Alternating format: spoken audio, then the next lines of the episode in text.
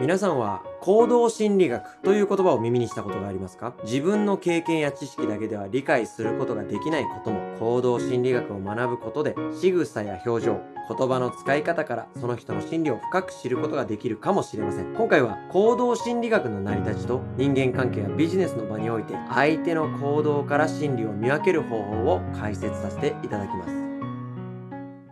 ぜひ最後までご覧くださいなんで最後藤波辰巳になっちゃうのよ。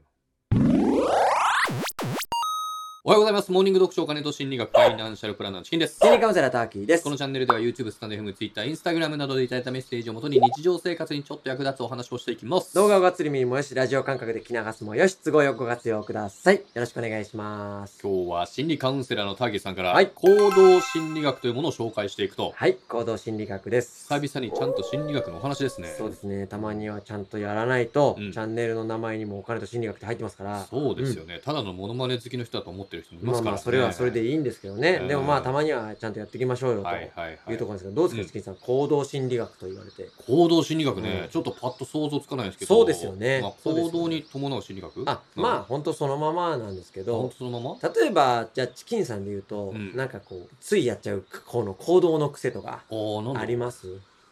うん。鼻くそほじっちゃうとか鼻くそをほじっちゃう、うんうん、これどうなんですかそれはもう前世が鼻くそです前世が鼻前くそ世が鼻くそですえ心理が関係なくってことまあそれはちょっとまあ心理学の話はこの後しますけど、はチキンさんの前世は鼻くそです、いいやいやチキンさんのお父さんの前世も鼻くそですだから鼻くそほじってる側のお方だか父らさんのお母さん家系が鼻くそです、 すごいね鼻くそにも魂がある感じなんですねそうですそうです何その話そうでですお母さんはすうん福島の出身ですよねそうですねお父さんは前世鼻くそですだからさだって結びつかないんだけどその話意味がわかんないんですけどおどういう母こさんのとうん前世はうん鎧です、まあ鼻くそよりかはマシだけどさ、うん、鎧と鼻くそなんで全部で無す機質な感じな んだよ生命宿ってるやつにしてくんないかなということ です。ってことですって 何あはいまあええわじゃあこの後ね、うんそんな行動心理学について詳しく解説していこうと思いますので、続きも見てくれるよという人はね、ぜひグッドボタンを押していただいてから、この後も見てもらいたいですね。はいこのチャンネルでは少しでも皆様のお役に立てたらいいなという内容の話を月水金の週3日配信しておりますのでぜひチャンネル登録もお願いします他について学びたい方、心理学や雑学に興味のある方、そして私は思いのままに他人の感情を操ることができます。という方もぜひチャンネル登録をお願いします。怖いよ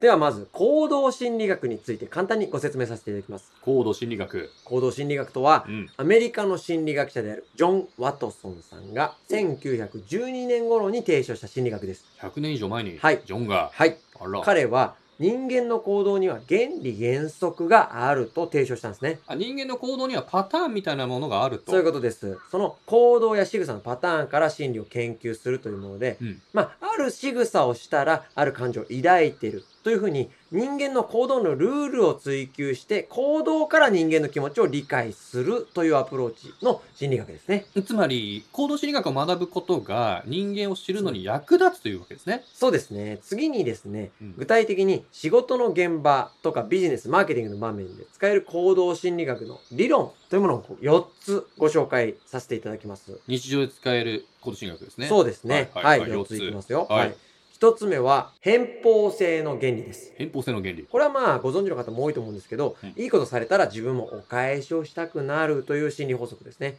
人は自分に対していいことされると自分も相手にいいことをしたくなるという特性があるものなんですね。例えばビジネスの場面で販売する商品の無料プレゼントっていうマーケティング手法ありますよね。はいこれも偏方性の原理を使用したもので、こんなにいいものもらったらなんだか気が収まらないなという心理状態を利用して購入のきっかけを作るというマーケティング手法ですね。つまり、ただより高いものはないっていうのがまさにこれっていうことですよね。うんまあ、そうですね。うん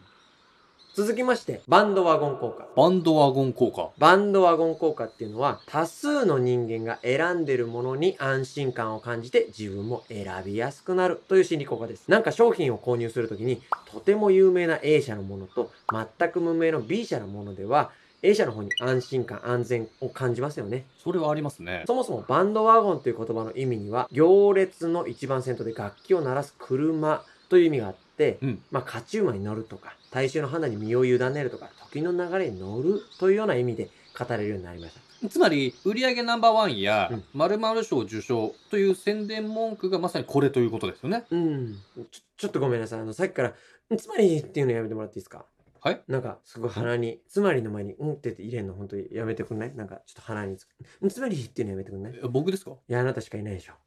つまり、僕ですかそれそれ。それ、いや、やめて。今言ってましたわうん、怖いな。無意識でやってるの怖いな。かんないですけど、気をつけます。気をつけてくださなんだろうい。うん続きまして3つ目が、スノップ効果です。スノップ効果。これは多数の人が選んでいるものを避けて選びたくなるという心理効果で先ほどのバンドワゴン効果の真逆で自己顕示欲を満たすための効果にもなりますね、うんスノップという意味は知識をひけらかすとか知ったかぶりという意味があってイギリスの学生の間で自分よりも上位のものに気に入られようとして下位のものを下げすむというような意味で使われた隠語とされていますつまり、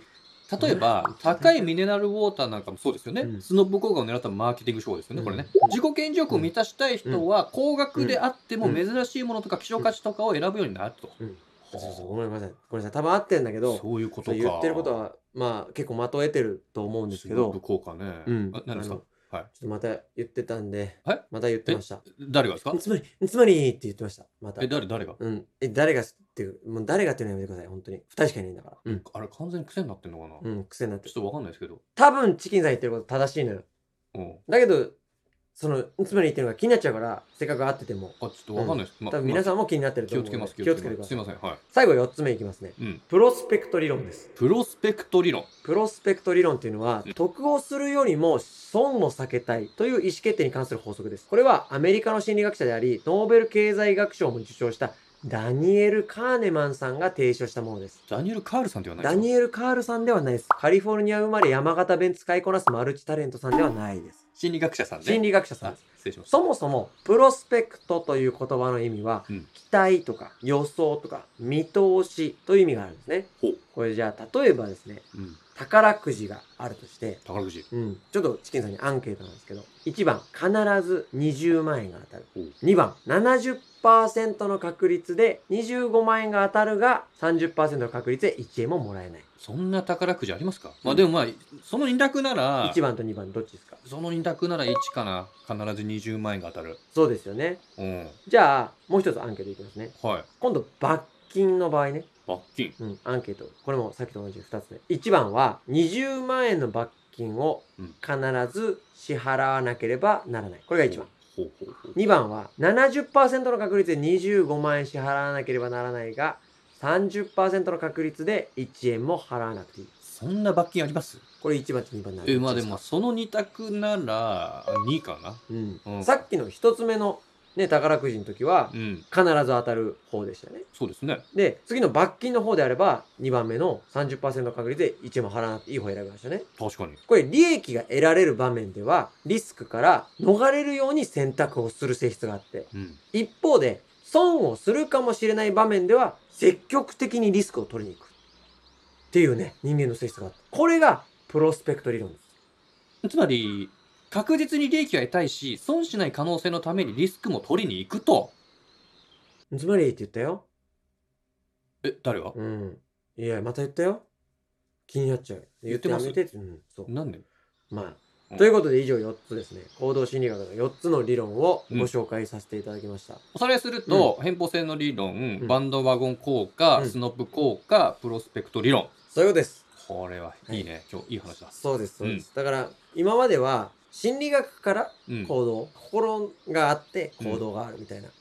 つまり、うん心理学から行動、あ行動を起こすのに、うん心理学っていうものがこう内部で心をね働いてるようんみたいな感じっていうことなんですかねつ。まりあのそのそういうことだったんですけど今度行動心理学っていうのは行動から逆算して心理みたいなつまり、今までは心の中の心理学の話だけど、やっぱ行動も伴ってるよっていうこつとをま言りいそうたいうこいとでなんですけどでもまあ行動からこういろ今今日は4つしすかつ紹まり介してないんで何すがけ言いどたいんですかね。つまり4つしか教えてないですけどもっといっぱいあるよっていうところですねつまり今日は4つのことをお話ししたっていうつことまなりんでチす。キンさんの行動にはいつも心の闇があるっていうところで心の意味があるっていうとつまり、え、それ、僕に心の闇があるってことですかつまりチキンさんには心の闇があるっていうチャンネル登録お願いしますご質問、ご相談、ご要望、何でもコメントください。 Twitter、Instagram でも受け付けてます。それでは。さよなら以降はいい大好きいくら好きエビは